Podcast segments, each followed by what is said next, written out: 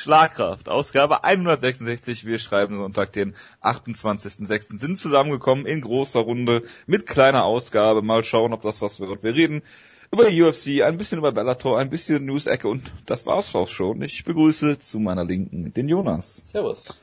Und zu meiner Rechten den Wutke. Guten Abend. Ja, wir starten mit Bellator. Wir haben ein, eine Sequenz aus einem Kampf gesehen. Und zwar ist das Hisaki Kato gegen Joe Schilling. Joe Schilling, der ähm, Kickboxing-Veteran, der jetzt mehrfach schon bei Bellator gekämpft hat, ist ausgenockt worden mit, viele sagen, einem äh, Knockout of the Year Candidate. Und äh, das war auch äh, dieses Wochenende der einer von zwei, glaube ich. Ähm, wie konnte das passieren, Jonas? Dazu hätte ich jetzt den Kampf sehen müssen, was ich nicht getan habe, aber äh, Nein, also ich meine jetzt dieser K.O. an sich ja, er wurde halt von einem Schlag getroffen. Er hat vielleicht einen Takedown erwartet oder hat seinen Gegner im Stand nicht ernst genommen. Ich meine, das kann ja passieren, wenn du Joe Schilling kann man, glaube ich, durchaus als Weltklasse-Kickboxer bezeichnen, durchaus. Und dann kämpfst, wenn du dann MMA kämpfst, ich glaube, das Letzte, worüber du dir Sorgen machst, ist halt das Striking von deinem Gegner. Und so wie ich das verstanden habe, wurde er in der ersten Runde immer wieder zu Boden genommen und da kontrolliert und dann äh, hat er vermutlich voll sich konzentriert darauf, ich muss Takedowns stoppen und dann kam halt auf einmal so ein Superman-Punch, der, glaube ich, im Kickboxen wird der sicherlich legal sein, aber ich vermute mal, dass du nicht besonders viele, viele Superman-Punches im Kickboxen sehen wirst, genauso wenig wie du das im Boxen siehst. Dementsprechend war er vermutlich nicht darauf vorbereitet, wurde perfekt getroffen und war halt K.O. Kann halt immer mal passieren.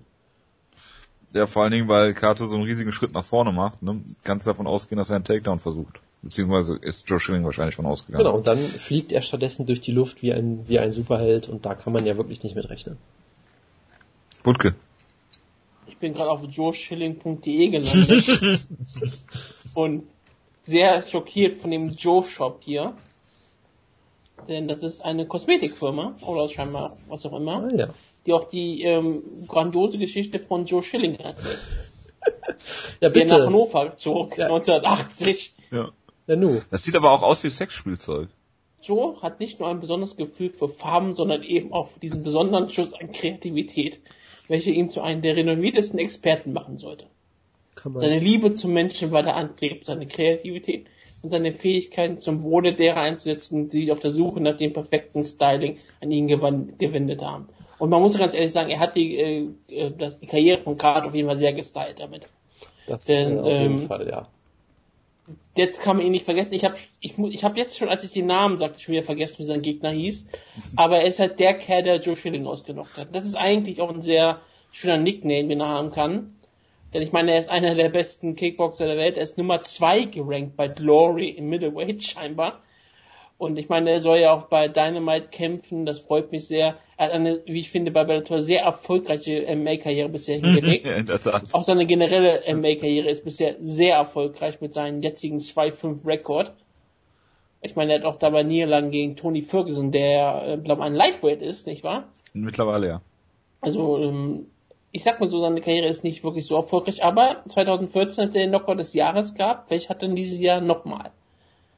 Aber ich halte ja sogar dagegen, dass es diesen Wochenende noch einen schöneren Knockout gab. Aber es war, es war schön mit anzusehen, ähm, wie die Welt explodierte und auch, wie gesagt, das, die Faust auf dem Gesicht von Joe Sterling. Hervorragend. Ja, äh, ich fand diesen Knockout hier schöner, um das schon mal vorwegzuschicken. Kongo hat gewonnen gegen Volkov äh, Rickles, äh, Alessio No Contest und Pat Curran hat eine Decision gegen Emmanuel Sanchez gewonnen. Wo ja irgendwie der riesige Skandal war, wo alle Leute sagten, eigentlich muss es eine DQ-Niederlage für ähm, Ricketts sein. Aber ja, alle Leute, ja. Aber dann die Leute sagten, das kann sie nicht machen, weil dann würden die ganzen Leute, die auf Ricketts gewettet haben, die ähm, Arena stürmen und den Ringrichter umbringen. Es waren bestimmt sehr viele Leute in der Arena, die auf Rickles gewettet haben. in der Arena. Also das, das einzige. Ja, du kannst auch in diesen, diesen Arenen sehr gut wetten. Das ist doch Bellator, die machen ja, ja, immer noch Casino gewesen. Ja, meine ich ja. Ja. Ich muss ja sagen, das Einzige, was ich Und ich meine, du machst die Wette zwar nicht alleine auf Rickles, aber du hast bestimmt sehr viele. Ähm ja. Mach ruhig. Äh, was? Achso, äh, ich habe nur eine Sache. Er hat wieder sehr lustige Promos gemacht, habe ich gehört. Äh, wieder als Caveman natürlich unterwegs. Die, die hat Wutke sich ja bestimmt wieder angeguckt, nicht wahr? Ich habe den nicht angeschaut. Ich habe nichts von Tragisch. der Show gesehen, bis auf die Tragisch. Ja. Gut. Eine Show, die von Jack Kongo geheadline wird, die ist es nicht wert zu sehen. Das ist ein gutes Weil Argument. Nicht Scott Cokers, äh, sondern Björn Rapneys Bellator ist. Das ne? ist Björn Rapneys äh, Bellator, richtig. Und ähm, Scott Coker ist halt nur ein ehrenwerter Mann, der diesen Leuten auch noch Kämpfe gibt danach. Ja. Und das Problem ist, er ist jetzt immer noch der Nummer 1 Herausforderer, obwohl er schon zuletzt der Nummer 1 Herausforderer war. Aber Minakov kämpft ja nicht im Bellator. Ja. Gut, dann schließen wir Bellator damit ab und wenden uns der UFC zu.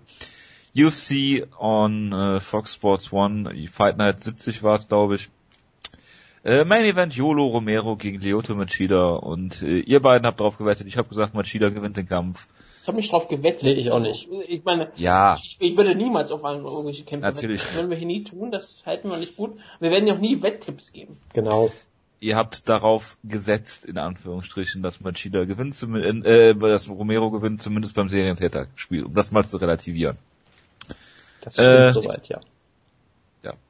Äh, ja, also der, der Kampf ging los, so wie ich es mir eigentlich erwartet habe, dass Machida ihn schön auskontert.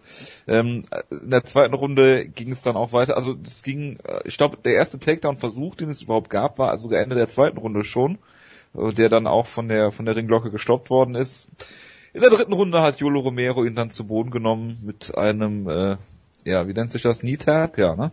Ähm, Kann schon sein. Es ist auf jeden Fall so, so eine seiner Spezialitäten, auch dieser Takedown. Ja, so ein Enkelpick am Knie eben. Ja, aus dem Clinch halt. Er geht in den Clinch und zieht dir dann das Bein weg im Prinzip. Ja.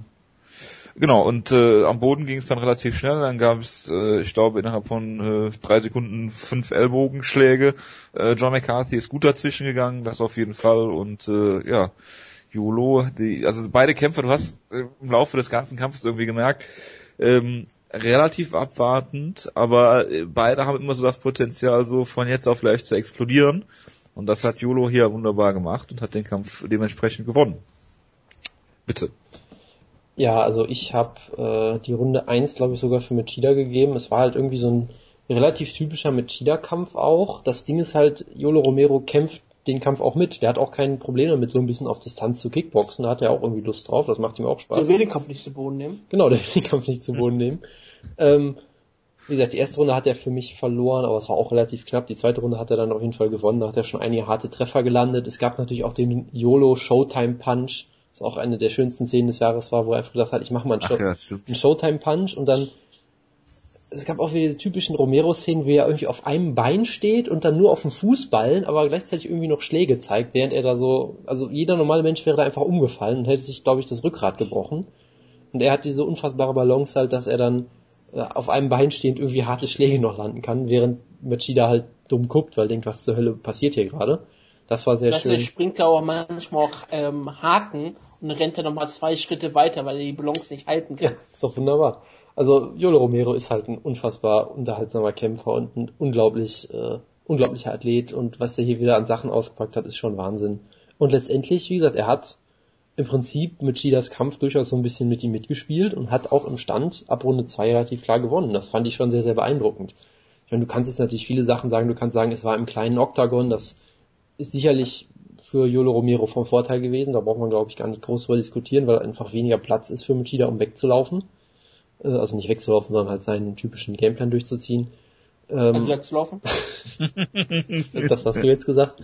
Ähm, aber das war schon, Nicht, was du gesagt das, war schon äh, sehr, sehr gut gemacht. Und dann halt dieser, dieser Takedown und dann im Prinzip mit dem ersten Elbow hat er ihn ja fast schon ausgemacht, aus, aus der Nulldistanz fast schon. Das war wirklich unfassbar spektakulär, dieses Finish auch. Ich würde vermuten, dass Machida vielleicht vorher schon angeschlagen war, weil er auch schon einige harte Schläge eingesteckt hat im Stand, aber es war wieder unfassbar beeindruckend von Romero und es war halt ein Yolo Romero Kampf. Da passiert immer irgendwas komplett absurdes und spektakuläres sei es jetzt im Kampf oder nach dem Kampf oder beides, also naja. Wutke, möchtest du noch was zum Kampf sagen? Leave the Memories Alone, das war einer der letzten Kämpfe mit Bannern in den Hintergrund der Kämpfer. War das nicht der letzte? Ja, es war der letzte. Es war auch einer der Kämpfe, wo die noch Hosen haben, die an Nazca erinnern, wie die UFC immer wieder sagen würde. Es war traurig mit anzusehen. Ähm, es war ein, es war eine Szene, die man an dem man sich erinnern wird. Man wird sich immer daran erinnern, diesen Kampf. Das war der letzte Kampf mit Torkosen. Aber, naja, es war ein tolles Finish, wie gesagt. Wie lacht das Internet die Ellbogen genannt? Hellbows. Ja. diese ähm, Rapid Also, also nur, nur für so ein paar Sekunden. Danach hießen sie dann Gay Jesus Elbows, aber Das ist, das ist, das ist richtig. Aber ähm, es war auch wirklich beeindruckend, wie er die rausgeholt hat. Die haben mich wirklich so an äh, UFC Undisputed wieder mal erinnert. Wenn du den Gegner grau geschlagen hast, kannst du auch manchmal sehr schnell auf den Gegner einhauen mit Ellbogen und das war ungefähr genauso, wie du die damit ausnocken kannst. Es ist schon beeindruckend. Maschine ausnocken ist sowieso nicht immer so einfach und Romero ist halt einfach ein ganz besonderer Athlet. Ich finde es sehr schön, dass wir ihn alle jetzt einen neuen Contender nennen mit seinen 38 Jahren. Ich meine, da, da ist er noch ein junger Hüpfer. Im Gegensatz zu jemand wie Shaq Konge, der 40 ist bei Bellator ein richtiger Contender ist. Ich meine, ja, ist die UFC noch jünger und unverbrauchter. Aber ja, Maschida ist der alte Mann im Käfig gewesen, ganz klar, und hatte ja, musste hier den jungen Hüpfer ähm, voranlassen. Und die Maschida-Ära ist es, glaube ich, vorbei. wie war das? Seit dem Beginn der Machida-Ära hat Machida, glaube ich, einen Rekord von 7 und 6 oder 6 zu 7 oder Sechs, irgendwie sowas. Ja, ja, also Negativ-Rekord. wunderbar. Von daher so viel zum Thema Machida-Ära, würde ich mal sagen. Nee, aber ich glaube, also man sieht, finde ich auch schon, dass er körperlich dann doch ein bisschen abgebaut hat. Da brauchen wir, glaube glaub ich, gar nicht groß drüber reden. Er ist auf, scheint nicht mehr ganz auf dem Höhepunkt zu sein. Scheint auch größere Probleme damit zu haben mit seinen Reflexen. Er wird halt öfter getroffen. Wenn er getroffen wird, sieht's aus, als würde ihm das mehr Probleme bereiten als vorher. Also ich meine, es kommt halt irgendwie viel für ihn dazu. Er hat vor, vor zehn Wochen oder wann hat er das letzte Mal gekämpft? Ist auch In April. ja, es ist äh, unfassbar kurze Zeit nur her, wo er auch irgendwie bestimmt eine Gehirnerschütterung gekriegt hat. Danach wurde er, glaube ich, noch an der Hand operiert und ist dann einfach sofort wieder im Kampf, während Luke Rockhold, glaube ich, dieses Jahr vermutlich nicht mehr kämpfen wird, so wie ich Luke Rockhold kenne. Also das fand Im ich, Dezember, um den Titel vielleicht, ne? ja, in New York, klar, klar. Ähm, New York. ganz klar. Nee, also ich, ich- fand das eh schon relativ komisch, dass er so schnell wieder aktiv war, aber äh, wie gesagt, er ist sicherlich immer noch ein gefährlicher Gegner und er hat ja auch, wie gesagt, für mich die erste Runde gewonnen. Aber die Machida-Ära neigt sich auf jeden Fall dem Ende zu. Ja, aber das Problem ist halt auch, sein Stil lebt halt von seiner Geschwindigkeit, ne? Und wenn die nachlässt, ähm, dann wird er halt getroffen. Und die, ja, das Blöde ist halt, er, er weicht ja halt immer zurück und dann kannst du halt schon mal, also ich meine, der gewinnt mit Sicherheit keine Decision mehr, weil er halt immer so so Das langsam ändert das das jetzt- Silberproblem, meinst du also? Ja, ja, ja. Ähm, das Problem ist, was machst du jetzt mit Machida, ne? Also viele Leute, gegen die er kämpfen könnte, gibt's jetzt nicht mehr. Du kannst dich ja auch nicht gegen. Robert Whittaker strecken. Doch, Was? kannst du, das hätte ich sogar vorgeschlagen. Ja, das war so klar. Das war so Ja, klar. ja, warum denn nicht? Jetzt mal ehrlich, Maschida ist jetzt aktuell ein Gatekeeper. Und du kannst jetzt wirklich testen, ob Robert Whittaker den Hype, den er jetzt langsam generiert, Nein, bitte. äh, Was ist das ihn denn? Ich meine, ich habe es mal, ich habe meine Ranking jetzt wieder gemacht. Ich habe es ja immer wieder gemacht. Die sind immer geupdatet worden. Und ich hatte nichts verändert. Yoshi ist bei mir weiterhin die 6, Joel Romero ist weiterhin die 4. Weil ich kann Maschida jetzt nicht weiter runternehmen deswegen. Ich meine, ich Doch. könnte ihn einfach jetzt unter Tim Natürlich. Kennedy ranken, einfach um Natürlich Jonas zu es das. nerven. Aber was willst, was willst du denn machen? Robert Whittaker hat jetzt einen gewissen Hype hinter sich. Nein, hat er Und nicht. er Du ist ja schon jemand, man gesehen, irgendwann mal- nein, hat er nicht. Du hast ja gesehen, was er mit Timmy Dalloway gemacht hat. Das ist doch kein Kampf, der Machida irgendwas bringt. Ding stellen, weil der ein Name ist, wenn er irgendwas mit Thales Latis jetzt, wenn er Thales Latis schlägt, aber sonst, es Thales Latest, wenn er. Bisping schlägt, gegen Maschida stellen. Das äh, ist der Kampf, den die Welt sehen will, auf jeden Fall. Ja. natürlich. Und dann machst du die, ähm, die, das ist dann für irgendeine Show in ähm, Mauretanien, der Main Event. UFC Mauretanien. Ja, warum denn nicht? UFC enters Africa. Ähm, ja, warum nicht? Weil Mauretanien wahrscheinlich andere Probleme hat. Ach, herrlich. Ja, und es haben andere Länder auch und die haben trotzdem UFC-Shows veranstaltet. Ja, Deutschland zum Beispiel. Gut, Richtig. das Postfight-Interview wollt ihr sicherlich noch drüber reden. Ich habe es nicht gesehen, beabsichtigt. Ich werde auch nichts dazu sagen. Ja, herzlichen Glückwunsch. Äh, ich will Jonas, mal du erwähnen, bist ja Yolo Romero Fan der ersten Stunde. Was sagst du denn dazu? Also ich habe Du musst ihm jetzt beiseite springen, ne? das ist klar. ich habe die Du Show, musst es an eine Promo halten, als wenn, als wenn er mit Matt Brown irgendwas gegen Homosexuelle ich gesagt habe, hat. Da würde ich natürlich auch sofort zur Seite springen. Was er den wahrscheinlich auch tun würde. äh, das hat er sehr oft schon Ich gemacht. glaube, er hat auch schon ich. das getan, so ist es in Es war bestimmt nur kein Mikro in der Nähe gerade. Er Ja, hat also, sowas gegen Frauen gesagt, ihn hier zur Seite also ich, ich muss ja einmal, ich muss ja einmal ganz kurz sagen, ich habe die Show live, ge also den Main Event live geguckt, bin dafür extra um 6 Uhr aufgestanden, kann man ja mal machen. Was für mich, Klar, wer Fight Pass hat, der kann das schon mal ja, machen. und Fight Bass habe ich natürlich, von daher kann ich das gut machen. Als Journalist hast du Ähm, sowas es halt. war halt, es war ein, es war ein äh, gigantischer Kampf für mich von den Namen her halt, die meine aktuelle Nummer eins gegen die frühere Nummer eins. Von daher war halt klar, Wer ist wer? ja, YOLO ist natürlich die aktuelle Nummer eins. Ah, okay. Dachtest du jetzt, Diolo Romero wäre 2000 mein Lieblingskämpfer gewesen, jetzt nicht mehr? Ich dachte, nur nach dem Kampf wäre es deine ehemalige Nummer eins jetzt wegen Ich dem bin ja, wir sind ja noch vor dem Kampf, ne? Also von daher, Ach so, ähm, und es war Noch ist es nicht Ryan Bader. für mich, für, ja, der wird es glaube ich auch bald nicht, nicht werden, aber gut, ähm, ich war ja vor dem Kampf, war mir eigentlich schon klar, egal was passiert, ich werde irgendwie glücklich sein und auch traurig irgendwie, aber am Ende war ich dann halt doch für YOLO, weil der Mann ist halt mit seinen 38 Jahren ist ja einfach die Zukunft der Division, das ist ja mal ganz klar. Ähm, und es war halt so ein absurdes Wechselbad der Gefühle. Ich meine, er, er gewinnt spektakulär, dann freue ich mich erst, dann denke ich, oh, mit Gia ausgenockt, auch scheiße, hä, bin ich schlecht drauf, dann kriegt er das Interview, bin ich wieder froh, dann fängt er an zu sagen, ich möchte mal was auf Englisch sagen, ich weiß, ist nicht so gut, aber ich versuch's mal, habe ich mich schon wieder gefreut, weil das so Lyoto mit Shida mäßig ist, der ja auch immer so mit seinem Go ahead. gebrochenen Der übrigens sehr gutes Englisch spricht mittlerweile, finde ich. ich weiß, Also aber, aber er fing halt an mit diesem gebrochenen Englisch. Ja, Alle haben klar. ihn dafür geliebt.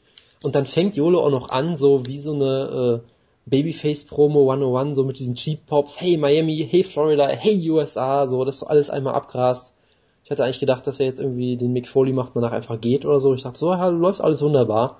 Und dann fängt er an zu Bang, reden. bang. Und dann fängt er an zu reden und ich sitze da und denke mir so, aha, ja, äh, hm, äh, okay. und es wird immer, ich denke so, was zur Hölle ist hier los? Und ich verstehe jedes zweite Wort Ja, ungefähr. Und währenddessen explodiert halt Twitter, weil alle durchdrehen, alle was anderes irgendwie äh, interpretieren in seine Worte hinein. Aber ich sag mal so, live schien es eigentlich gefühlt allen Leuten irgendwie klar zu sein, okay, der hat gerade auf jeden Fall über äh, die, die Ehe geredet, die, die, den Supreme Court, diese Entscheidung, weil das schien irgendwie aus dem Kontext sehr klar zu sein. Es schien für viele offensichtlich zu sein, dass er irgendwas mit Gay Jesus gesagt hat. Ähm, was halt auch, natürlich, das Problem ist, sobald das eine Person hört und auf Twitter schreibt, ich habe Gay Jesus gehört, haben es halt alle gehört, weil es ist halt, es ist halt sofort ein Meme geworden. Wie gesagt, nach fünf Minuten stand auf Wikipedia schon, Joel Romero, also known as Gay Jesus, ist ein Mixed Martial Artist und so weiter und so fort. Es ist halt sofort ein Meme geworden, deshalb, ich weiß gar nicht, ob er es gesagt hat, das ist unmöglich, glaube ich, das festzustellen, aber es war halt so ein prägnanter äh, Ausdruck, dass es sich sofort festgesetzt hat. Ähm, und generell halt aus dem ganzen Ton der Rede, es war halt irgendwie klar, okay, er hat ja nachher die Ausrede gemacht, er hätte ja nur den American Dream loben wollen oder irgendwie sowas. Wo ich mir Ich denke, übrigens, ja, sorry, mach, Äh, nee, sorry, mach ruhig weiter. wo du dann weißt, okay, wenn du darüber reden willst, wie toll der American Dream ist, dann fängst du die Promo nicht an mit Hey America, was läuft eigentlich falsch mit euch oder so. Das ist irgendwie so das Gegenteil von dem, was du Hältst du da das die machst. Rhodes Promo? Genau. Also das machte keinen Sinn. Er schien auf jeden Fall unzufrieden zu sein über irgendetwas, wo er sich äußern wollte. Ähm, und auch rein vom Timing her mit der mit der Entscheidung vom Supreme Court, die war war die vorgestern? Ich weiß nicht, irgendwie so. Ja, äh, die ja so, dass die die News komplett dominiert, schien es irgendwie für die meisten relativ klar, dass er mir eigentlich nur darüber reden kann. Ähm, hundertprozentigen Beweis gibt's halt nicht. Er hat sich natürlich dann, äh, ja, ich weiß gar nicht, ob er sich entschuldigt hat. Er hat halt gesagt, dass es so nicht, dass er falsch verstanden wurde und es gibt halt manche Leute, die haben es ihm sofort abgekauft, manche Leute glauben es ihm so halb, manche Leute sagen so, ja, wir können es halt nicht wissen, deshalb sollte man vielleicht vorsichtig sein, was man, äh, was man sagt. Das ist vielleicht so die vernünftigste Perspektive. Und manche Leute sagen halt, nee, nee, ich hab's gehört, der hat Gay Jesus gesagt, der Arsch, und ich weiß halt überhaupt nicht mehr, was ich denken soll und war äh, relativ irritiert und verwirrt danach. Ich halte mich an äh, CM Punk, der gesagt hat, I might be gay Jesus. Ja, das war auch ein sehr schönes Bild von ihm als, als Gay Ja. Jesus. Von daher äh, kann man, kann man das vielleicht festhalten. Wird möchtest du noch irgendwas dazu sagen? Natürlich will er das. Ähm, eigentlich nicht so wirklich. Jonas hat sehr viel gesagt, es ist halt, was für eine Überraschung, ne? Also der Fundikris, der irgendwas Blödes sagt nach dem Kampf, der Preiskämpfer, der nach dem Kampf irgendwas Blödes sagt, das ist nicht gerade selten. Ich finde die, ähm, die Entschuldigung, dass er sagt, äh, sein Englisch ist schlecht, finde ich immer ein bisschen zu einfach, weil man kann alles reininterpretieren. Als ich das gehört habe, denke ich immer, dann denke ich halt dran. Ich glaube, er hat No Forget Jesus gesagt statt No, no Gay Jesus. Aber es ist völlig egal. Und ich habe das auch erst erst gehört, als natürlich alle Leute schon drüber gesprochen haben. Und das Unterbewusstsein ist ein Arschloch, deswegen kann ich nicht genau sagen, was ich wirklich gehört habe oder was ich hören wollte oder was auch immer. Also ich, ich habe keine natürliche Reaktion gehabt. Aber es ist auch vollkommen latte, weil beides ist ungefähr genau das gleiche. Nur das eine hat eine direkte Implikation, das andere hat eine indirekte Implikation. Aber du denn sagen? Er hat eine dumme Aussage, von der er sofort zurückgerudert ist. Beim Zurückrudern hat er auch wieder eine dumme Aussage get äh, getroffen und ähm, es ist halt am Ende immer noch so, dass jemand wie ähm, Jo Romero halt kein Vorbild ist, sondern ein Preiskämpfer und dann sollte man ihm das auch nicht zu hoch hängen. Ich habe jetzt damit kein ähm, unfassbares Problem, weil ich, wie gesagt, immer der Meinung war, dass er bestimmt solche Meinungen vertritt, so wie er auftaucht und wie er seine Meinung, wie er sich nennt und wie er sich gibt. Das ist ja auch äh, in Ordnung. Er durfte die freie Meinung hier auch äußern. Er hat halt nur bestimmte Konsequenzen, die er jetzt zu tragen hat. Ich meine, Torque hat sich ja sofort von ihm distanziert, sein äh, Sponsor. Deswegen sollte vielleicht Jorome sehr froh sein, dass er jetzt nicht den Reebok die hat und sich jetzt erstmal keine Sponsoren groß suchen muss. Ähm, denn viele Leute werden vielleicht auch erstmal kurz sagen, okay, vielleicht sollten wir erstmal nicht sofort Joel Romero ähm, sponsoren. Manche Leute werden natürlich auch sagen, ja, ich will sofort Joel Romero sponsoren. Ja. Also deswegen ist es eine ganz andere Sache. Ähm, er hat sich, er hat sich nicht entschuldigt, aber hat eine Ausrede gesucht. Also, ja, so Sachen. Es ist Joel Romero. Äh, Jonas wird ihn immer noch lieben, weil er, ähm, man kann natürlich seine eigene Realität daraus machen und kann es ignorieren, so wie ich das ja mit Jason machte, deswegen Vielleicht hat das Jonas einfach Spaß damit, einfach in dieselbe Kerbe wie Julio Romero schlagen. Julio Romero. Ja, ich wollte irgendwas sagen, ich hab's vergessen. Ich glaube, es ist egal. Ich denke mal, dass jetzt in nächster Zeit einige Phonetiker äh, dieses äh, Problem oder diese diese Rede dann nochmal auseinandernehmen. Haben sie Und, schon. Haben sie schon? Ja. Und zwar, was ist das Resultat? Also alle Leute sagen, ähm, das, ist nicht No Gate Jesus, sondern es ist halt No, äh, no Forget Jesus. Sagen das Phonetiker oder alle Leute? Das sagen die Leute, die sich damit auszukennen versuchen wollen. Die sich damit auszukennen versuchen wollen. So. Ja, ich habe das auch mit Absicht genauso formuliert. Ja. Gibt es eigentlich irgendwelche, ja, ja. irgendwelche Lippenleser, die sich schon geäußert haben oder so? Das fehlt doch auch noch. Ja gut, Lippenleser bringen ja nichts. Du hast ja gehört, was er gesagt hat. Ja. Es geht ja um äh, Phonetiker, die das ja. äh, beruflich machen. Wie zum Beispiel bei Kriminalfällen dann äh, hier Notrufe analysieren und so. Verstehe.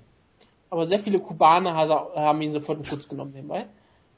Das ist gut zu wissen. Das ist überraschend. Deswegen ähm, oh. sehe ich ähm, Joe Romero als unschuldig an. Und ich sage, aber was willst du machen? Soll er entlassen werden, Jonas? Äh, nein, natürlich nicht. Würdest du das bei anderen Kämpfern fordern? Äh, vermutlich nicht, nein. Wäre er weiß und Josh Thompson, würdest du ihn entlassen? ähm, Oder Matt Hughes. Ich wäre immer dafür, Josh Thompson zu entlassen. Nein, also wie gesagt, es ist halt, er hat jetzt auch keine äh, äh, komplett unflätigen Ausdrücke verwendet oder sowas. Selbst wenn man es ihm an, als schlechtesten möglichen auslegt, hat er halt gesagt, ich finde das irgendwie blöd. So.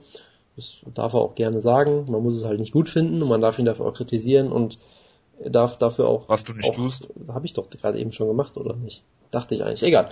Ähm, auf jeden Fall, äh, ja, was auch immer. Nein, natürlich soll man ihn nicht deswegen feuern.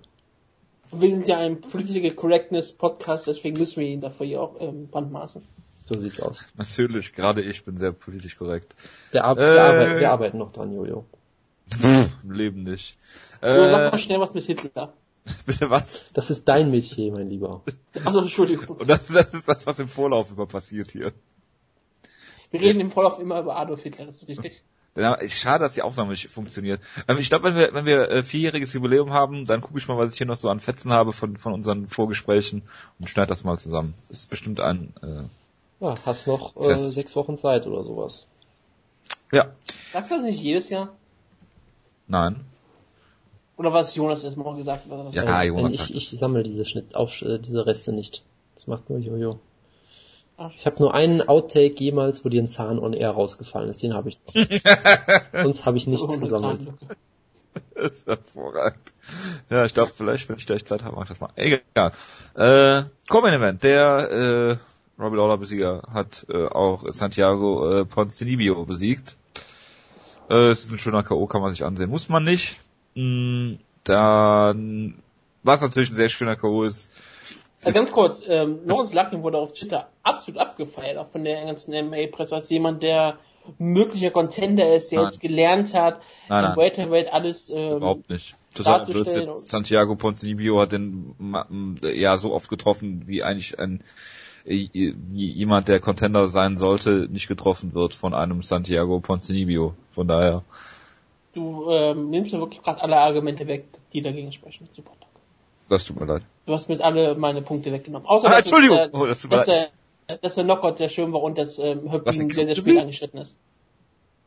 Das ist sehr interessant.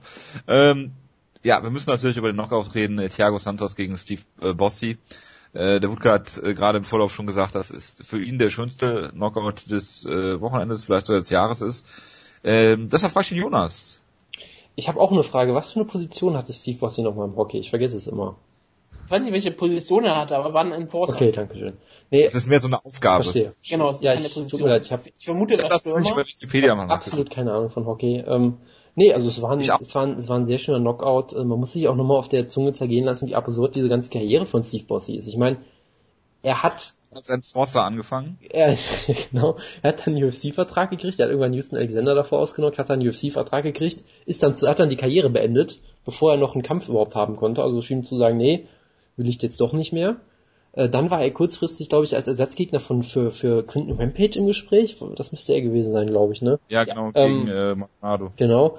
Dann war er halt da wieder weg und jetzt macht er endlich sein Debüt und wird in, weiß nicht, 30 Sekunden oder so ausgenockt, spektakulär. Also es war natürlich ein traumhafter Knockout. Äh, Sein Gegner hat das sehr schön gemacht, indem er immer wieder ähm, äh, Bodykicks angesetzt hat. Mindestens so, so zwei Stück waren das, glaube ich. Und Ja, nee, er hat zuerst, zuerst war ein Leg Stimmt, Kick, Leg Kick dann war war ein Bodykick und dann zum Kopf. genau, also dann Also ich glaube, der Leg Kick war auch tief, aber das ist ja egal. Das ist, das ist vollkommen egal in der UFC. Also es war halt wunderbar gemacht, einfach weil äh, du weißt halt, okay, da kommt ein Tritt zum Körper, dann wird er die Hand so ein bisschen runternehmen, um seine Rippen zu schützen, zack, Headkick, K.O., äh, traumhafter Knockout. Wunderbar gemacht und ja, viel mehr muss man da glaube ich nicht zu sagen. Was sagst du denn, Wutke? Wie, der K.O., warum war dieser K.O. besser als der gegen Joe Schilling? Also kann ich nicht rausfinden, welche Position die Bosse hatte. Ich habe rausgefunden, dass er entweder auf dem linken oder rechten Flügel spielt, aber auf beiden Seiten. Auf jeder Seite steht es anders. Ich meine, na gut, Enforcer kommt rein, wo er dann halt mal kurz reinkommen muss. wo er gebraucht wird. Also er hat, das, er hat auch nicht wirklich viele, ähm, deswegen nicht wirklich viele Punkte erzielt in seiner ganzen Karriere, aber sehr viele ähm, Strafminuten. Logischerweise. Ähm, ich fand den Knockout einfach so schön, weil es wirklich so wirkte, er hätte Steve Bosse sogar eine Verteidigung gemacht, aber der Kick einfach so weit schon viel höher gelandet ist. Also er hat sich komplett verschätzt. Der Kick traf ihn perfekt über, über seine Deckungs, über Deckungshand, schön am Kopf und der, die Rigo Mortis sofort eingesetzt, er fiel tot zu Boden. Ich wusste, dass du Rigor Mortis anstatt Leichenstarre sagst. Ich kann Ich dir nicht weiß. sagen, warum, aber es ist hervorragend. Ja.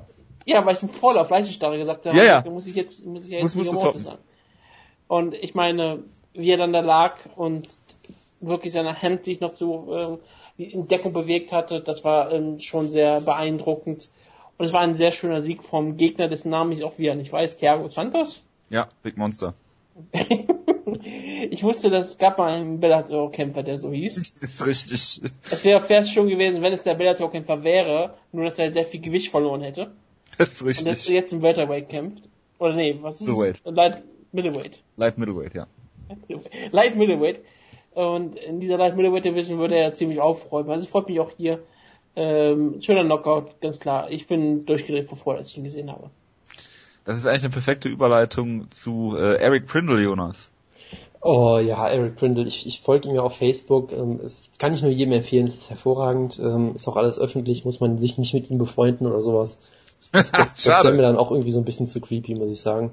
Nee, also Ich ähm, meine, ist es nicht so eine Fanseite, wo dem man einfach so ein äh, ja, das kann man einfach abonnieren. gefällt mir machen muss? Aber ja, irgendwie, Ah. äh, abonnieren gefällt mir irgendwie sowas halt.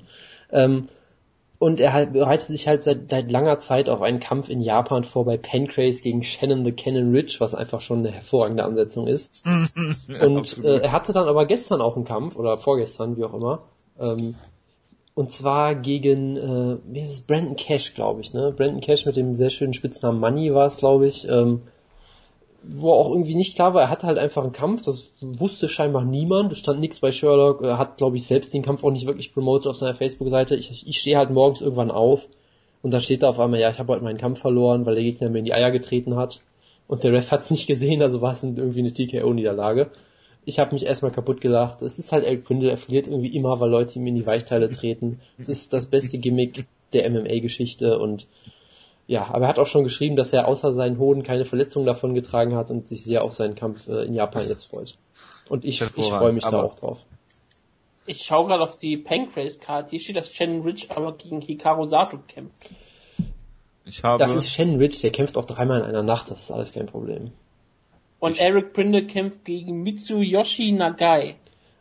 Ich habe übrigens Okay. Brandon Cash mit Brandon Selling verwechselt. Das ist der mit den Nazi-Tattoos bei Strikeforce. Ja, Brandon Cash ist derjenige, der von Shane Del Rosario mal per Omoplata besiegt wurde bei Strike. Genau richtig. Oh, oh Gott, Mitsuyoshi Nagai ist ein Welterweight. Das, äh, ich sag mal so, Sherlock hat nicht immer unbedingt recht, ne? Daher, Vielleicht kommt Minova-Mann ja auch. Ja, das heißt ja nichts, das ist Japan, also das kann doch sein. es kann Ja, sein, es ja. könnte halt gleichzeitig sein, dass es einfach nicht stimmt. Also ich wür- würde mich, würde beides jetzt Könnte nicht. ich aber auch einfach in die Eier treten. Das, warum nicht? Das ist bestimmt äh, legal in Japan. Wenn Eric Prindle kämpfen wird, das immer. ich muss gerade an X-Kicks denken. Ähm, ja, äh, muss man sonst irgendwas sagen zu der Card? Muss ich jetzt Eric Printon einen eigenen Punkt machen bei der, ähm, wenn ich später die Timecodes mache? Ja, bitte. Ah, siehst du. okay, mache ich. Müssen wir sonst was zu der Card sagen? Ich glaube nicht. Nee. Nö. Aber wir reden jetzt noch über die UC Fight Night. Okay, das wusste ich gar nicht. Nee, nee, tun wir nicht. Ja, Eric Prindle, also, also Eric Prindle, ich weiß nicht, ob du das mitbekommen hast, Eric Prindle hat bei der UFC Fight Night gekämpft, genau. Das war immer noch das, das gleiche. Ich war deswegen so überrascht, dass noch einmal über Eric Printon Ja, ich auch. Ich war- ich war auch. Das war die Big Monster Überleitung, deswegen. Verstehe. So, okay. Das hätte ja noch eine Chris Canyon Das Überleitung macht gehabt. sogar das Sinn irgendwie. Hakan Diaz hat gekämpft, aber keiner hat den Kampf gesehen. Das ist soweit korrekt. Aber Das äh, kannst du bitte nochmal den Vornamen von Diaz sagen? Das klang gerade sehr schön. Hakan. Okay, Ich hab da grad Dankeschön. So, machen wir mal weiter mit der News-Ecke. Und zwar, ähm, mir fällt gerade auf, ich hatte noch was zum Laki gegen Ponzinibbio-Kampf hier auf meinem Zettel stehen. Dann lies es doch bitte vor. Sei doch mal hat, ich, ich fand, ich habe nur einen Teil von dem Kampf gesehen und ich fand es lustig, dass äh, Larkin am Käfig einen Takedown gestoppt hat im Clinch. Äh, er dann so ein äh, Kimura hatte, irgendwie so ein Underhook und ich habe mir gedacht, okay, das ist jetzt genau die Position, äh, da äh, irgendwie eine Power Guillotine zeigt und dann hat sogar seine Ecke Power Guillotine gerufen. Fand ich hervorragend. Gut, das, das nur nebenbei. Ähm, News-Ecke. Ähm, reden wir über die Aldo-Verletzung am Anfang oder am Ende? Das ist ja eigentlich fast schon ein eigener Punkt, die Aldo-Verletzung, oder? Okay, Bellator hat Josh Koscheck ver, äh, verpflichtet. Ich wollte zuerst verletzt sagen, aber wahrscheinlich wird er sich auch verletzen in seinem Match gegen äh, Paul Daly, Wutke. Glaubt ihr wirklich nicht daran, dass Josh Koscheck eine Chance gegen Paul Daly hat im Rematch? Ja doch, klar. Er wird ihn wieder drei Runden lang zu Boden nehmen und am Ende dann, Aber wird den Paul Daly dann K.O. schlagen? das könnte, da, da, also, wenn der, der Haken, äh, der Sucker Punch am Ende, und dann gibt's wahrscheinlich, pass auf, dann gibt's eine Fightmaster Staffel mit Josh Koscheck gegen, den gibt's ja dann noch im Welterweight bei, Es wären ja vier Trainer, die du aufsammeln muss für eine Fight Master Staffel. stimmt. Weil wer wäre das denn aktuell? Josh Koscheck, Paul Daly, Ken Shamrock und Frank Shamrock. Nee, ich meinte wegen, äh, wegen dem Sieg dann. Ist ein Sieg. Ja, Koscheck gegen Daly, das war doch damals der äh, Ultimate Fighter Kampf, Ausscheidungskampf gegen GSP. Äh, So, wer die vielleicht, Staffel dann bekommen hat, das ist richtig. vielleicht machen sie auch Hoyce Gracie dann. Was ist crazy? Als, als Coach für Ja, ja. äh, Fightmaster wäre auch super. Gracie Baha. Und dann können sie immer noch Hickson Gracie gegen, wen hast du gefordert? Hickson Gracie gegen Fedor Emelianenko buchen. Ja, als ähm, den Kampf, den wer der beste Schwergewichtskämpfer aller Zeiten ist. Hickson Gracie Schwergewicht, ja. Ja, klar. Ähm, Er kämpfte immer ohne Gewichtsklassen, deswegen ist er ein Schwergewicht. Aber wirklich so eine Fightmaster-Staffel mit nur alten Leuten wäre ich ziemlich geil. Ich stell dir wirklich vor so Coach Hoyce Gracie, oh Ken, Ken Shamrock, Randy? Couture und Frank Shamrock. Ich möchte, Ich glaube, ich möchte mir das nicht Frank Shamrock vorstellen. würde ganz klar gewinnen, die Staffel. Gegen Tito, der dann auch noch auftrollt. Tito macht ja so einen Scheiß. Der Tito kämpft um, hat das nicht Le nötig. Tito kämpft um legitime World Titles im Jahr 2015. Ja. Ja, der hat das wirklich nicht nötig. Der ist ein echter, echter Champion aktuell. Tito Champ. Ähm, ja, äh, die US-Doping-Agentur, mit der die UFC zusammenarbeitet, hat jetzt Infusionen äh, zur Rehydrierung äh, beim Gewichtmachen oder nach dem Gewichtmachen äh, verboten. Jonas, Ja, Auch bitte. in Camps haben es verboten. dein Lieblings äh, äh, komme, äh, äh, äh, MMA-Schreiber äh, Patrick Wyman hat sich dazu geäußert, dass man ja jetzt die äh, Flyweights im Prinzip zumachen kann. Das habe ich natürlich wieder für den Gruppenchat äh, übermäßig plakativ formuliert, aber im Prinzip, äh, also ich sag mal so, was, was er halt gesagt hat und seine, seine Kollegen da, dass halt heutzutage fast jeder äh, das auch diese, diese IVs benutzt, um sich zu rehydrieren. Ich habe halt keine Ahnung, weil ich kein Insider bin, aber man sieht es zumindest selbst in diesen Embedded-Videos und so weiter schon relativ häufig, habe ich mittlerweile das Gefühl. Scheint ja auch so ein bisschen so ein neuer Trend zu sein. Äh, und von daher klar, wenn man das jetzt verbietet, könnte Probleme geben für Leute. Also gerade wenn man es halt von jetzt auf heute verbietet, also man stellt sich mal vor, sie würden es jetzt für UFC 189 schon verbieten, obwohl Leute ihren ganzen Weightcut schon geplant haben mit IVs im Hinterkopf. Das werden sie hoffentlich nicht tun, weil das gibt dann, glaube ich, richtiges Chaos. Äh, ansonsten ähm, scheint halt so zu sein, dass man sich dadurch äh, schneller wieder rehydrieren kann und ja, besser und dementsprechend dann auch mehr Gewicht cutten kann, vermutlich. Und ja, wenn man das jetzt wegnimmt, es wird halt spannend äh, zu sehen, was dann passiert. Ob Leute dann sagen, nee, dann cutte ich kein, nicht so viel Gewicht mehr. Oder ob ja, Leute sagen, äh, ja, oder ob Leute sagen, nee, ich versuch's trotzdem und dann fällt halt einer halt tot um irgendwann. Also es würde mich jetzt beides nicht so unbedingt schockieren, leider. Ähm, von daher. Um den Sport reinzukriegen, musst du über Leichen gehen. Absolut, ja, absolut. Über, über Was ist denn die Strafe, wenn du es doch machst? Keine Ahnung. Beschwert bestimmt. Ich weiß noch nicht mal, ob man das testen kann, also solange du jemanden nicht persönlich dabei erwischt. Keine Ahnung. Also, weiß ich nicht, vielleicht. Du willst es testen. Das habe ich ja schon gesagt im Windows-Gruppenchat. Du kannst selbst, ich meine, du, du bist ja in der Beweispflicht dann theoretisch als äh, Kommission. Du kannst ja schlecht, es gibt ja keine, es gibt ja keine, außer du hast ein Foto davon oder jemanden erwischt dabei unterzeugen, kannst es nicht nachweisen. Eben. Wie, wie auch. Halt, das ist halt wie die Frage. Auch. Also die eine Sache, die ich mir halt vorstellen könnte, ist, dass sie halt aktuell so viel Zeug äh, beschließen und so drastische Maßnahmen überall, dass sie halt einfach hoffen, dass das allein aus Abschreckung äh, schon zünden wird. Das könnte ich mir halt vorstellen. So. Äh, ansonsten weiß ich es auch naja, nicht. du musst die Medikamente erstmal kaufen und du musst sie dann erstmal im Besitz haben. Vielleicht kannst du einfach nur den Besitz von diesen. Es gibt keine, es geht, nicht, es geht nicht um Medikamente.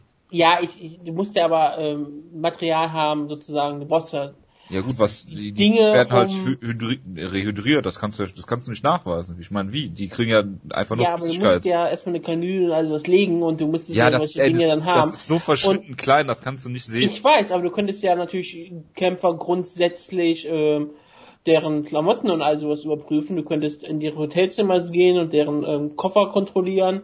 Das darfst du als Kommission.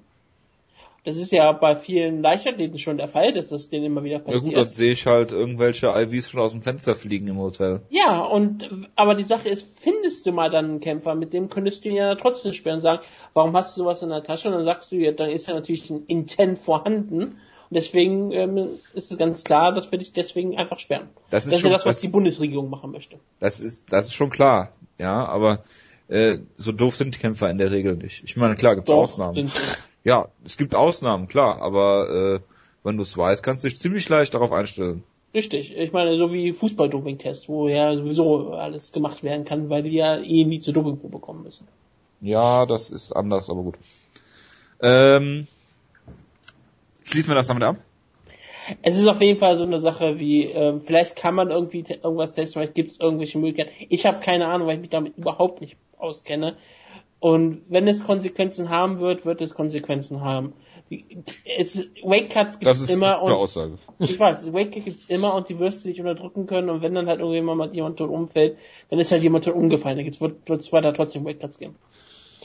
Ja, also eine Sache, die ich noch sagen würde dazu, ähm, was halt in diesem, in diesem Podcast mit unter anderem Patrick Wyman ganz gut erklärt wurde, so äh, es wird halt interessant zu sehen, wie zum Beispiel es mit dem Flyweight aussieht, ob da vielleicht manche Leute einfach das, das Flyweight nicht mehr schaffen. Viel interessanter vielleicht sogar die Frauengewichts... Die, nee, die, die, ja, der sowieso nicht. Äh, viel interessanter sind ja vielleicht auch die Frauengewichtsklassen, weil die haben ja noch nicht mal eine Alternative. Also wenn du jetzt sagst, äh, irgendeine Frau schafft Women's Bantamweight nicht mehr, dann ist sie halt aus der UFC raus, weil es die andere Gewichtsklasse nicht gibt. Und im Strawweight wäre es halt das gleiche. Von daher, es wird auf jeden Fall interessant. Ähm, man könnte, ich könnte mir halt vorstellen, dass es da noch viel äh, Dis Diskussionsbedarf dazu gibt und viel hin und her noch diskutiert wird und weiß ich nicht was. Von daher würde ich sehen, würde ich einfach mal abwarten, ob sich das jetzt irgendwie auswirkt. Bisher ist es halt noch zu früh, um irgendwie wirklich was zu sagen. Richtig. Gut. Ähm, nächster Punkt ist, äh, Johanna Jedrzejczyk bekommt einen Reebok-Tail, einen eigenen. Äh, dann MMA ist in New York doch nicht legalisiert worden. Das ist natürlich relativ Unter schade. Unter Brock Lesnar wäre das nicht passiert. Ja, und ähm, Dana White hat ja auch dazu aufgefordert, einen, ich glaube, einen Senator äh, aufzu, äh, anzurufen. Er hat Also, Nein, anzurufen. Er hat die Telefonnummer getwittert. Das ist natürlich auch immer gut, wenn so aufgebrachte MMA-Fans bei dir zu Hause anrufen und dann sagen, du sollst doch bitte dem Gesetz zustimmen. Also ich hoffe nicht, dass er die Hausnummer von dem Typen rausgegeben hat. Ich würde vermuten, dass es eher das Büro war, aber auch das, äh, ich weiß nicht, ob das jetzt so eine, so eine die ganz kluge mit der Idee ist. Titanic damals. Äh, ja, genau. Dann, äh, Du bist nicht enttäuscht, dass es nicht nach New York geht. mir ist das völlig egal. Also du, du willst nicht äh, schöne Shows in New York haben, Nö, anstatt du willst weiter halt in Calgary Shows veranstalten. das ist mir völlig egal, wo die Shows Das sieht stattfinden. eh immer gleich aus. Ja.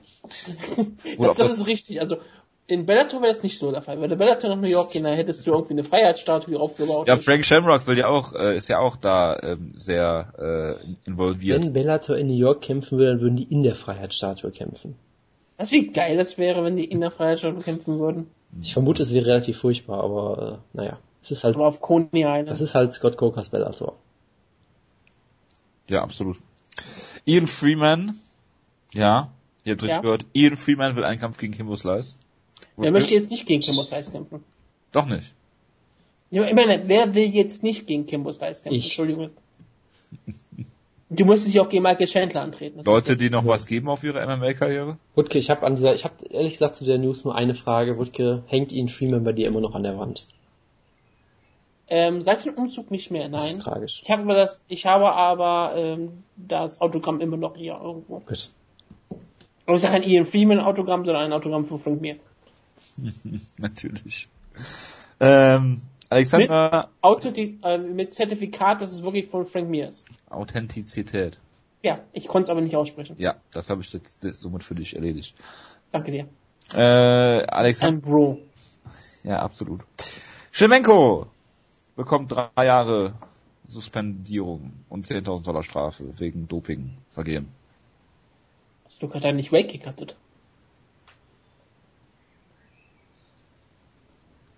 Okay, äh, machen wir mal weiter mit äh, Dave Er will ja Meltzer. dagegen klagen, hat er jetzt schon gesagt. Ja, ja, also, so. ähm, es wird natürlich sehr spannend zu sehen sein, es wird nichts bei rumkommen, aber er wird gegen klagen. Ja, und ansonsten kämpft er halt einfach wieder 700 Mal im Jahr in Russland. Würde ich mal Ja, das ist doch schön, das, darauf freuen wir uns doch alle. Auf jeden Fall, klar. Ja. Ähm, Dave Meltzer, Wutke, Jetzt aber. hat gesagt, dass Kimbo, und äh, wenn ich Dave Meltzer hier schon name droppe, ja, das muss was heißen, gesagt, dass Kimbo gegen äh, Ken ein Work war. Ja, das kann man auch gerne sagen. Findest du das nicht erschreckend, dass dein großartiger Dave Meltzer sowas behauptet? Ähm, es ist mir relativ egal. Okay. Denn er kann natürlich der Meinung sein, vielleicht war es ja auch einer. Ich kann es immer noch sagen, dass ich es sehr unwahrscheinlich halte und ich habe eigentlich keine ähm, Situation gesehen, wo ich sagte, okay, das ist jetzt unbedingt Work, aber wenn vielleicht irgendwo kommt, vielleicht kommt irgendwo mal was raus, vielleicht kommt nichts raus. Aber ich glaube nicht, dass es ein Work war. Ich halte das für ziemlich ausgeschlossen. Aber ich habe weniger Ahnung als der Fletzer. Vielleicht hat der Fletzer recht. Du hast ja in der letzten Ausgabe Leute als Idioten bezeichnet, die das behaupten. Ja, jemand, der auch so schlau ist wie der Fletzer, kann auch mal ein Idiot sein. So Jose, wie Jonas und seine Jole Romero liebe. Ein sehr schlauer Mensch, aber er kann auch ein Idiot sein. Was? Ich habe gar nicht zugehört. wenn du alles liebst, möchte ich jetzt nicht drauf äh, eingehen, ne? Danke, meine Liebe. Ein gewisser Wonderboy comes to mind und ein gewisser Herr Matt Brown. Ähm, Jose Aldo ist, ist verletzt, definitiv. Es kam Anfang der Woche die äh, Neuigkeit raus, dass er sich äh, zuerst, also äh, ging man davon aus, dass er sich die Rippe gebrochen hat und dass er trotzdem kämpfen kann gegen Conor McGregor in zwei Wochen. Dann hieß es, er hat sich ähm, er ist äh, raus bis äh, September, dann äh, wurde bekannt gegeben oder es kam irgendwie heraus, dass das MGM ähm, die Plakate abhängen soll, ähm, die auf äh, den Kampf hin, Und hinweisen. das wurde doch auf, auf bjpen.com berichtet, der höchst äh, Richtig. Seriösen Quelle, die dafür bekannt ist, dass sie von jedem immer abschreibt. Ähm, und das hat Sean Bryant äh, ist auch und, so. und Quelle. Dana White hat es natürlich sofort dementiert. Ich glaube, scheinbar ist jetzt rausgekommen, dass das nicht stimmt. Wäre auch herzlich blöd, wenn sie das machen würden, aber gut, äh, bitte, sorry. Ja. Machen wir weiter. Ähm, ja, dann wurde bekannt gegeben, oder äh, es kam heraus, äh, Chad Madness hat gesagt, dass er auf dem Weg nach Las Vegas ist. Natürlich relativ vielsagend. Äh, dann haben mehrere Ärzte wohl bestätigt, dass äh, Aldo sich nur eine, ähm, eine Rippenprellung zugezogen hat, also nur in Anführungsstrichen. Ähm, bitte? Amerikanische Ärzte haben gesagt, er hat eine Prellung. Brasilianische Ärzte sagen, es ist eine Fraktur. Ja gut, das kann man ja relativ leicht feststellen. Ja, Das ist ja das ja nicht. Problem. Amerikanische, amerikanische Ärzte sagen Prellung, brasilianische Ärzte sagen Fraktur. Da ist ein gewaltiger Unterschied. Das eine würde wahrscheinlich heißen, er kann kämpfen, dann heißt es, er kann wahrscheinlich nicht kämpfen. Ja, aber das ist Kommission jeder, jeder intelligente äh, Arzt mit äh, ohne Sehschwäche ist in der Lage, eine Fraktur zu diagnostizieren. Ja, aber vielleicht, ähm, vielleicht sagen die Brasilianer etwas anderes oder vielleicht sagen die Amerikaner etwas Falsches. Ja gut, im Zweifel würde ich äh, keinem von beiden glauben. Richtig? Wir werden ja irgendwann sehen, was rauskommt, wenn die Kommission ihn testen muss. ja, das wollte ich auch gerade sagen. Ja, klar, die Kommission macht Röntgenbilder, gell? Nein, die Kommission muss ihn ja zu- zulassen für den Kampf noch. Ja, ja, das würden die aufgrund des Anratsens der amerikanischen Ärzte tun. Und, aber sie könnten natürlich auch sagen, Nein, ähm, machen sie nicht, weil sie doch Geld verdienen, das wissen richtig. sie doch. Ich wollte aber auch mal, ich wollte jetzt positiv mal sein, so. aber du machst es richtig. Ja, natürlich. Also ich weiß, was du damit sagen willst. Das spiegelt ja nicht deine Meinung wieder. Ähm, wo war ich stehen geblieben? Ja, äh, Mendes ist in äh, Las Vegas gewesen.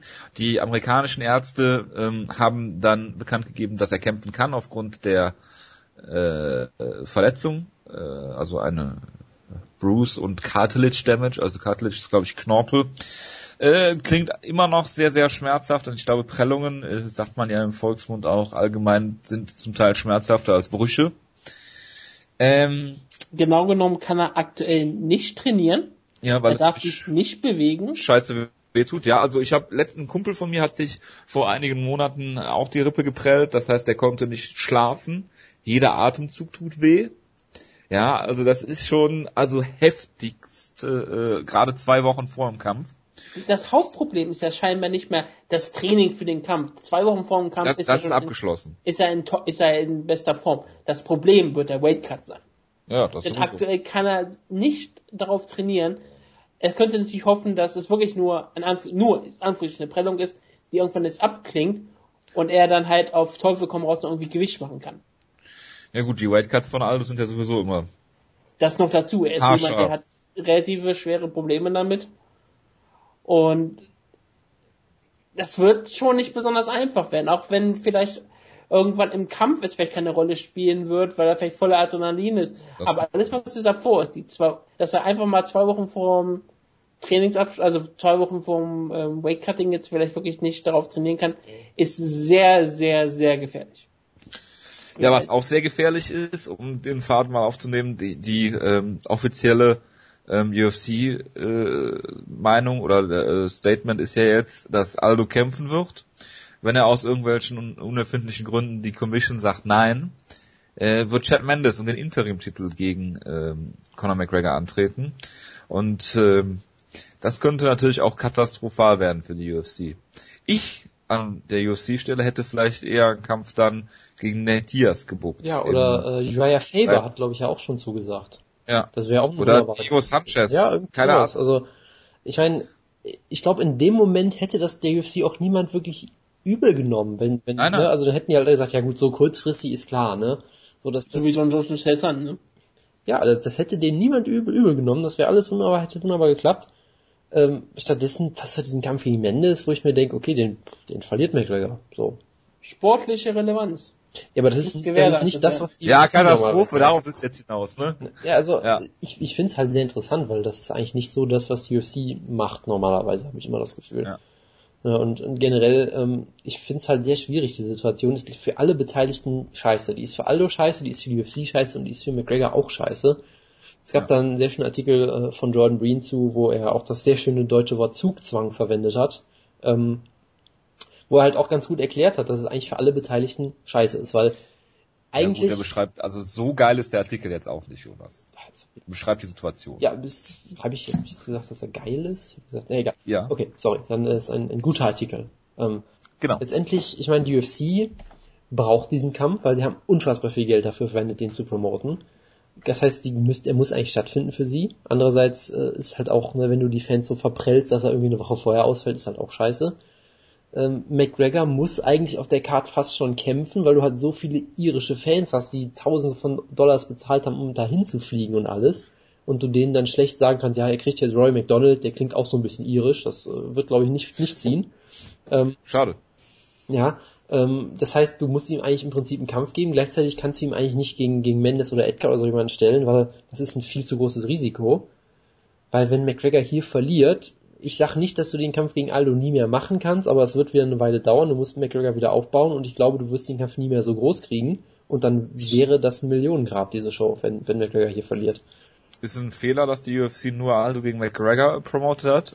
Äh, sicherlich, ja. Also ich meine, sie haben ja auf dieser, auf dieser World Tour haben sie ja teilweise auch äh, Lawler und ähm, und ja, die in Kanada haben sie die mal dabei gehabt. Genau, das Problem ist halt ja, auch ähm, einmal Hintergrund zu sehen, wie sie gut ja, das Problem ist halt auch, Lawler ist nicht besonders charismatisch. Im Käfig ist er unfassbar unterhaltsam, außerhalb, äh, ich meine, Robbie Lawler ist legendär dafür, dass er bei Pressekonferenzen einschläft und all solche Geschichten und dass er ähm, Interviewer anguckt, als würde er sie gleich umbringen wollen und so weiter und so fort. Dass er Leckkicks nicht checkt. Ja, das, also ist vielleicht auch ein bisschen besser geworden jetzt, seitdem er wieder in der UFC ist, würde ich vermuten, aber trotzdem ist er halt nicht so wahnsinnig faszinierend als Persönlichkeit. Äh, Roy McDonald. Bei Roy McDonald ist immer die Gefahr, dass irgendwann mit der Nazi-Uniform rauskommt. Ja, da, bei dem hast du das Problem. Gestapo-Jacke. Wenn du mit ihm redest, dann will, willst du vermutlich MMA verbieten, weil du denkst, er wäre ein Serienmörder oder so. Das ist alles so ein bisschen kompliziert. Von daher, ich meine. Aber was? Ja, sorry. Entschuldigung, ganz kurz. Aber eine Sache, die mir gerade aufgefallen ist, was sofort natürlich gemacht wurde bei der heutigen Fight, Fight Pass Show. Also ist Trailer heute, gezeigt. Die haben sofort einen Trailer gezeigt und haben Rory McDonald gegen Roy Lawler gehypt. Ja. Wenn das nicht ein Zufall ist, dann das ist sofort mein Alu Trailer, die, glaube ich, nicht bis dahin gesehen haben. Ne? Vorher gab es gar nichts. Genau, vorher gab es nichts. Es, es gab ihn immer mal, es gab in diesem Fernsehtrailer, den sie gemacht haben, den sie bei der ähm, Deutschland-Show gezeigt haben, gibt es ähm, 5 Sekunden Szenen von Rory McDonald gegen Robbie Lawler. Das ist aber, das ist natürlich auch schwierig. Ich glaube, ich hätte den Kampf auch so, so gehypt, also McGregor gegen Aldo. Der Rest der Card allerdings, also ja, klar, die Card so stehen lässt, wie sie jetzt ist, selbst ohne McGregor im Main Event, ist unfassbar stark noch. Ja? Also eine der stärksten UFC-Shows in letzter Zeit, auch ohne den Main Event. Klar, noch, aber ne? sie wird trotzdem im Pay-Per-View untergehen, dann. Also, ja klar, die macht 200.000 Buys oder genau. was, das ist klar. Genau. Nein, das ist klar. Aber die Card an sich ja, absolut, äh, absolut. ist absolut stark. Ne? Also da kannst du jetzt nichts nichts gegen sagen. Nee, da kann man nichts gegen sagen. Hm. Also, ähm, Frage Conor McGregor sagt zwar, dass ihn das nicht interessiert ähm, mit der Verletzung, weil, wenn sie gegeneinander kämpfen, er ähm, ist auf dem auf der Jagd nach seinem äh, nach seinem Kinn und nicht nach seinen Rippen. Conor McGregor trittet nie die Gegner in den Körper. Wie gesagt, ich meine, die Verletzung ja. ist ja auch äh, dadurch entstanden, dass ein Sparringpartner McGregor nachmachen wollte und dann ja, ne, also das ist natürlich hervorragend, das spricht für all Bände, aber ich kann es mir nicht vorstellen. Ich kann mir vorstellen, dass das auf jeden Fall attackiert, weil du kannst vieles über Conor McGregor sagen, du kannst ihn mögen, du kannst ihn nicht mögen. Er ist Opportunist aber durch und durch, unfassbar. Bitte was? Äh, ich wollte gerade sagen, er ist, glaube ich, ein ziemlicher Opportunist auf jeden Fall. Und das ist jetzt nicht negativ gemeint. Und der ist unfassbar ja. cleverer Kämpfer. Genau. Ja, also äh, dass er, dass er sich das Kreuzband reißt im Max Holloway Kampf in der ersten Runde und dann in zwei Runden lang zu Boden nimmt, ähm, dass er, dass er seine Gegner im Prinzip vor sich hertreibt, dass er sie auseinander nimmt. Genau, ähm, ich, ich meine auch, das, auch diese ganze psychologische ja. Kriegsführung, die er mit so Leuten wie Dustin ja. Poirier gemacht hat. Der hat ihn so wütend gemacht, dass Dustin Poirier vor Wut, glaube ich, kaum noch denken konnte.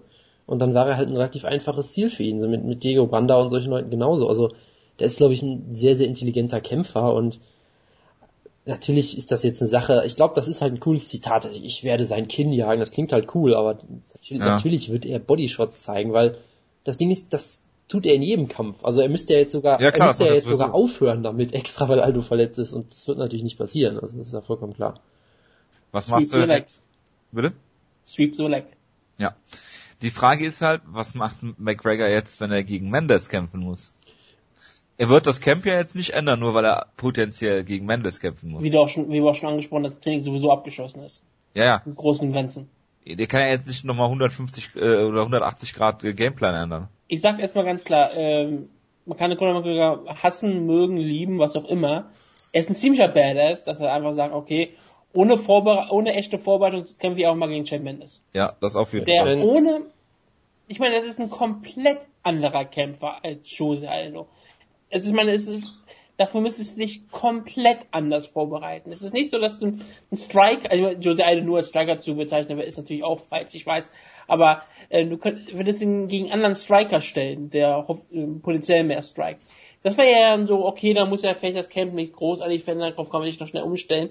Aber er würde ja jetzt natürlich von jemandem gehen, wo er ein mehr oder weniger einen Stand-Up-Kampf ähm, erwartet, vermutlich so einen Kampf gehen gegen jemanden, der ein unfassbarer Ringer noch dazu ist. Und sehr guter Stand-Up-Kämpfer. Also, ähm, wo er sich auf eine ganz andere Dimension drauf vorbereiten muss. Und auch auf, wenn man schon bei Aldo bestimmt irgendwie Takedown trainiert, ja, trainiert man ja keine äh, Double-Leg-Takedowns oder richtige Ringer-Takedowns oder Clinch-Takedowns in dieser Art. Und dass sich dann ähm, Conor McGregor einfach so breitet und sagt, jo, ich kämpfe einfach gegen Chad Mendes, das ist schon, äh, also das spricht schon für unfassbares Selbstvertrauen und das spricht auch wirklich dafür, dass jemand wie Conor McGregor wirklich an seine Fähigkeiten glaubt.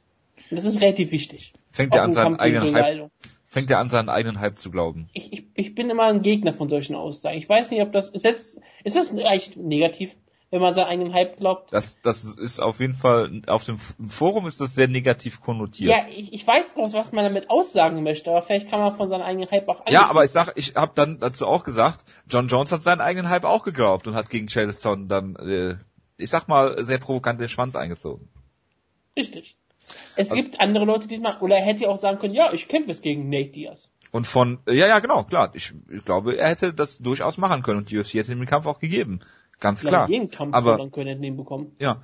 Äh, aber ähm, ich sag mal so, John Jones hätte gegen äh, Chelson wesentlich weniger aufs Spiel gesetzt. Hätte nix aufs Spiel gesetzt. Ja. Deswegen, also, also das ist immer so eine Sache. Also du kannst viel über Conor McGregor sagen, hassen, lieben, wie auch immer, aber du kannst nicht sagen, dass er, dass er irgendwie einen Schwanz einzieht. Also das auf gar keinen Fall. Aus seiner das, jetzigen Aussagen sind wieder perfekt. Er ist immer komplett im ähm, verkauft den Pay-Per-View-Modus. Es ist, er macht das perfekt gegen ja. ähm, Jose Aldo, der sich jetzt nicht wirklich groß zu Wort melden kann. Auch das ist schon mal wieder ein bisschen zu bezeichnen, dass jetzt sehr lange nichts wirklich groß von Aldo rauskam. Es ist, es wird spannend zu sehen sein, ob der Kampf, wie gesagt, stattfindet. Und ja, wie Jonas angesprochen hat, der Kampf ist für immer überschattet. Denn gerade wenn Jose Aldo diesen Kampf gewinnt, dann werden alle Leute, dann werden alle Leute einmal über Conor McGregor lachen, was vielleicht immer noch total unfair wäre. Und aber trotzdem ist er auf einmal so ein bisschen getainted. Und selbst wenn er gewinnt, das sollte dann ja seine große Krönung sein und jetzt ist es dann jemand, ja, aber ähm, sofort, Aldo war eine Rippe verletzt. Sofort ein Rematch. Ja, es ist eine Lose-Lose-Situation. Ja, also ist dieser ganze Kampf ähm, nicht mehr das, was man vorher hatte. Ja. Ich meine, selbst wenn Aldo gewinnen sollte, ne, dann ist Conor McGregor das Ganze dann begraben erstmal. Ja, aber auch nur kurz. Also die Sache ja, kurz. ist ja, also es ist ein Tagesgeschäft, ne? Also ja, ganz, die, ganz klar, ja. Die Sache ist ja wirklich, wenn der Kampf ohne ihre Verletzung stattgefunden hätte und einer hätte äh, McGregor besiegt, egal in welcher Form, ich hätte äh, McGregor, glaube kaum geschadet. Mixed ja. Martial Arts Fans sind sehr, sehr gut darin, Kämpfer äh, Niederlagen zu verzeihen, solange sie charismatisch sind und solange sie auch wirklich die Kämpfer unterhalten. unterhalten. Da sind, glaube ich, Mixed Martial Arts Fans so die besten Fans überhaupt mit. Die wissen, dass Kämpfer verlieren, das ist denen eigentlich relativ egal. McGregor ist jetzt so oder so schon ein Superstar. Gerade nach diesem ganzen Hype, dieser Kampf ausgelöst hätte. McGregor wäre weiterhin ein Topstar und müsste sich keine Sorgen machen. Aber mit so einer Niederlage nach, in einer solchen Art, das würde schon wehtun. Und je nachdem, wie, wie der Kampf abläuft, kann das auch wirklich problematisch werden. Und wenn auf einmal ein McGregor gewinnt, und vielleicht gewinnt er wirklich so mit einem Spinning Backkick zu, zur Rippe. Zur Rippe, ja, ja. ja. Dann ist er auf einmal zwar ein super mega Heal und das würde ihn vielleicht auch noch zum Superstar machen, aber es, es könnte ihm noch sehr großen Schaden zufügen. Jonas. Jonas? Verzeihung, ich hatte mich wieder äh, auf stumm geschaltet.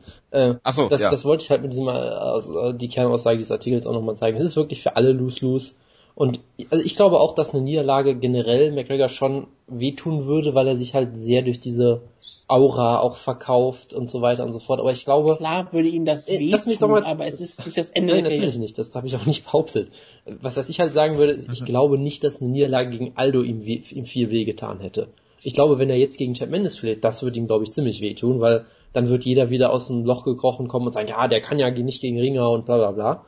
Ähm, so wie ich und Jojo. Ich glaube, gegen den, ich genau. glaube, gegen den fitten Aldo wäre das nicht wirklich schlimm gewesen. Ich glaube, wenn er gegen den verletzten Aldo verliert, das, das wird schon, das, äh, das würde ihm schon einiges Er ist natürlich jetzt nicht Mhm. tot dadurch, aber ich glaube, dass das schon äh, wehtun wird. Deshalb, äh, es ist halt für alle blöd und auch für die Fans ist es irgendwie blöd, weil du weißt halt nicht mehr, freue ich mich jetzt auf den Kampf oder äh, was, was erwarte ich da überhaupt für einen Kampf? Du weißt halt irgendwie überhaupt nicht, was du dazu denken sollst und es ist halt sehr schade, aber seien wir ehrlich, das ist MMA. Also ich meine, wenn du einen Kampf so sehr hyped und alle so drauf abgehen, du musst eigentlich damit rechnen, dass es nicht irgendwie, dass es nicht äh, klappen kann.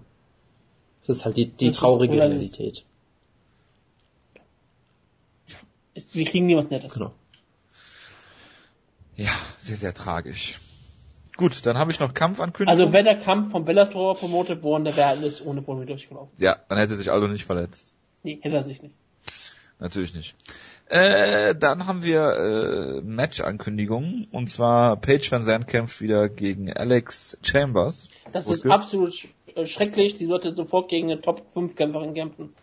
Am besten direkt. Alles Warum? andere ist ja ist eine Schande besten- und es ist Ja. absolute äh, Bevorteilung von bestimmten Kämpferinnen und wir sollten sie sofort jemand zum Fraß holen. Ich weiß, sie sollte sofort einen Teil Am besten direkt gegen Carla Esparza. Ja. Nee, also ich finde, es ist durchaus ein gutes Matchup für sie.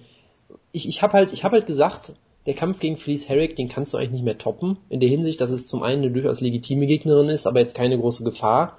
Und zum anderen der Kampf halt unfassbar gut vermarktbar ist. Und das haben wir ja nach, nach dieser, dieser Show schon gesagt, dass es schwierig wird, jetzt irgendwie diese Balance wieder zu finden. Deshalb in der Hinsicht ist Chambers auf jeden Fall ein Schritt nach unten, weil die kennt halt eigentlich keiner und den Kampf wirst du nicht groß vermarkten können. Aber rein sportlich gesehen ist es die richtige Richtung, weil Paige Van Zandt ist jetzt, wie alt ist die, 21? Ich glaube, sie 21. darf mittlerweile sogar trinken, aber auch noch nicht besonders lange. Von daher, Wie ähm, mehr als darfst du trinken. sie, äh, sie ist, sie hat eine gewisse, eine gewisse Ausstrahlung, sie hat eine gewisse Vermarktbarkeit und sie ist auch eine talentierte Kämpferin auf jeden Fall. Aber sie braucht halt noch Zeit, sich zu entwickeln und deshalb sollte man ihr die Zeit auch geben auf jeden Fall. Wie gesagt, sie ist wie gesagt 21, sie ist noch in ihrer wirklichen Entwicklungsphase als Kämpferin. Sie hatte schon mal eine Top, äh, Top-Kämpferin als Gegnerin, nämlich ähm, Ja, das ist gerade wegen den Turmen gewesen. Ähm, die hat sie schon mal gehabt bei Invicta, aber Invicta war halt so eine Situation, wo das sein musste. Sie musste halt ihre äh, Topkämpferin gegeneinander stellen. Ich habe mich diesmal nicht falsch Ich weiß, aber das ist halt wie mit, äh, ähm, Jolo Ja, das, Romero. das ist das wie war mit, eben das, gerade das das ist wie mit Gay. Jesus, das kriegst du jetzt nicht aus dem Kopf raus. Äh, Ist klar. Und ähm, Entschuldigung, das ist kein ich Problem. muss mich gerade mal muten. Das ist kein Problem. Das ist, ich finde das auch sehr gut. Ich weiß nicht mal, wo ich war. Sie musste ja schon mal gegen TC Torres kämpfen und hat da verloren. Aber ich meine, das Invicta war in einer Situation, wo sie sowas machen muss. Die UFC kann sich alle Zeit der Welt geben, wenn sie möchte. Und sie möchte natürlich, dass Paige Van Zandt promotet wird und gut dargestellt wird, alles, was auch immer gemacht wird. Sie ist die Zukunft der Division. Also warum willst du sie jetzt verbraten, wenn sie jetzt noch so jung ist und ähm, noch absolut in Entwicklung ist. Ich meine, National Time auch gefordert, dass sie gegen Rose Namajunas haben muss, wo ich auch immer denke, Rose Namajunas wird jetzt bald in morgen, 23 genau genommen, und sie ist auch noch sehr jung und hat einen 2-2-Rekord. Ich glaube, die braucht auch erstmal eine relativ leichte Gegnerin, um mal aufgebaut zu werden. Sie sollte ja gegen, ähm, wer ist sie? Ähm, Ansarov kämpfen. Und der Kampf ist ja dann ausgefallen, aber sie braucht auch erstmal ein paar einfache Gegnerinnen, damit sie vielleicht auch mal wieder ihren Rekord ein bisschen aufbauen kann. Das, die hat ja auch noch sehr viel Zeit vor sich. Ich finde, ich finde dieses, äh, die Idee, dass man sofort alle jungen Kämpfer und Kämpferinnen sofort in die Höhle der Löwe werfen muss, nicht besonders gut. die Höhle von was bitte? Höhle der Löwen. Achso, Und Löwinnen. Ja, ich habe sogar Löwinnen gesagt. ich habe nur die Höhle der Löwe verstanden, deshalb war ich gerade sehr irritiert. Ja, ich habe hier heute gerade ein paar Probleme.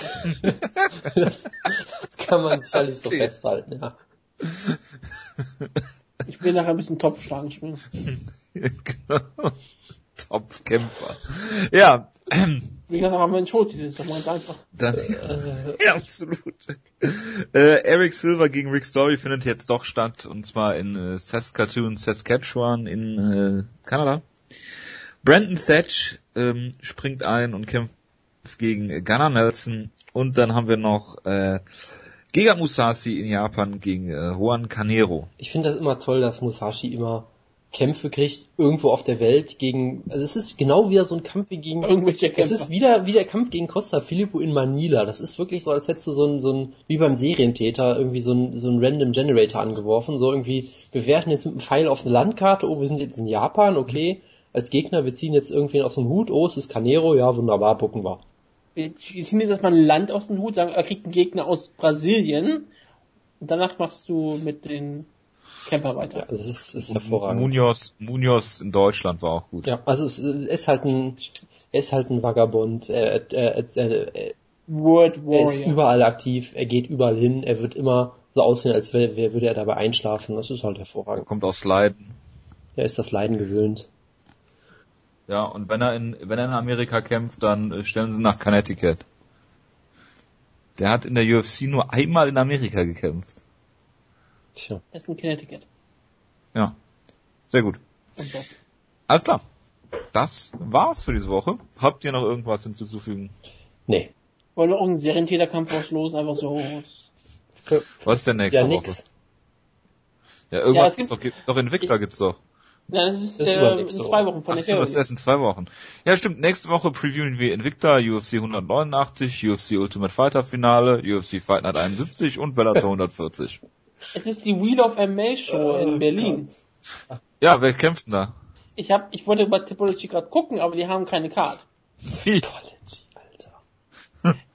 Wheel of MA 15. Ich finde ja noch nicht mal eine ähm, Wheel of Seite dazu. Wheel of Wheel of MMA.de. MA da. Ja, ja, Probier ja. mal Wheel of MMA.de. Wenn du schon auf joeschilling.de gehst.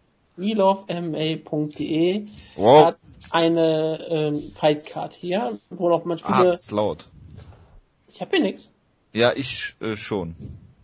Er hat Ähm, gerade ein Video gestartet auf Wheel of Love MMA.de. das ist ja schrecklich. Äh, Hier ist die Fightcard, aber die ist nicht wirklich gewichtet. Also sie hat nur nach Gewichten sortiert, aber nicht ähm, wie die sie Kämpfe ist, sie ist laufen. nicht gewichtet, also nur nach Gewichten sortiert. Ja, aber nicht wie die Kämpfe angeordnet sind. Äh, Das ist doch nicht so wichtig, oder? Martin Merkt. Gegen Valdrin Estrifi. Tempodrom. Mert Özildirim gegen Giuseppe Correa. Correa. Was ich immer liebe bei deutschen MA-Cards ist ja immer, dass die Camps im unten unterstehen. Wolfpack Cologne. Sven Groten gegen Mehmet ist Yüksel. irgendwer vom Alligator Rodeo Team dabei. Ich gucke Ja, aber gerade. Planet Eater, das ähm, haben wir drüber gesprochen. VfB, VfB Brasilianischen Sport Düren e.V. Ja, Haben wir hier. das sind äh, tolle, tolle äh, Teamnamen. Combat Club Cologne. Hilti BJJ IMAG Berlin. Hilti BJJ. Ja. Davor- Ich gucke nur gerade mal durch. Ich kenne übrigens bisher niemanden. Das habe ich auch gerade festgestellt, dass ich wirklich keinen auf dieser Karte kenne. Das ist halt für echte. MMA-Liebhaber. Und dann sehe ich hier gerade so ein Fisherman Suplex als Bild.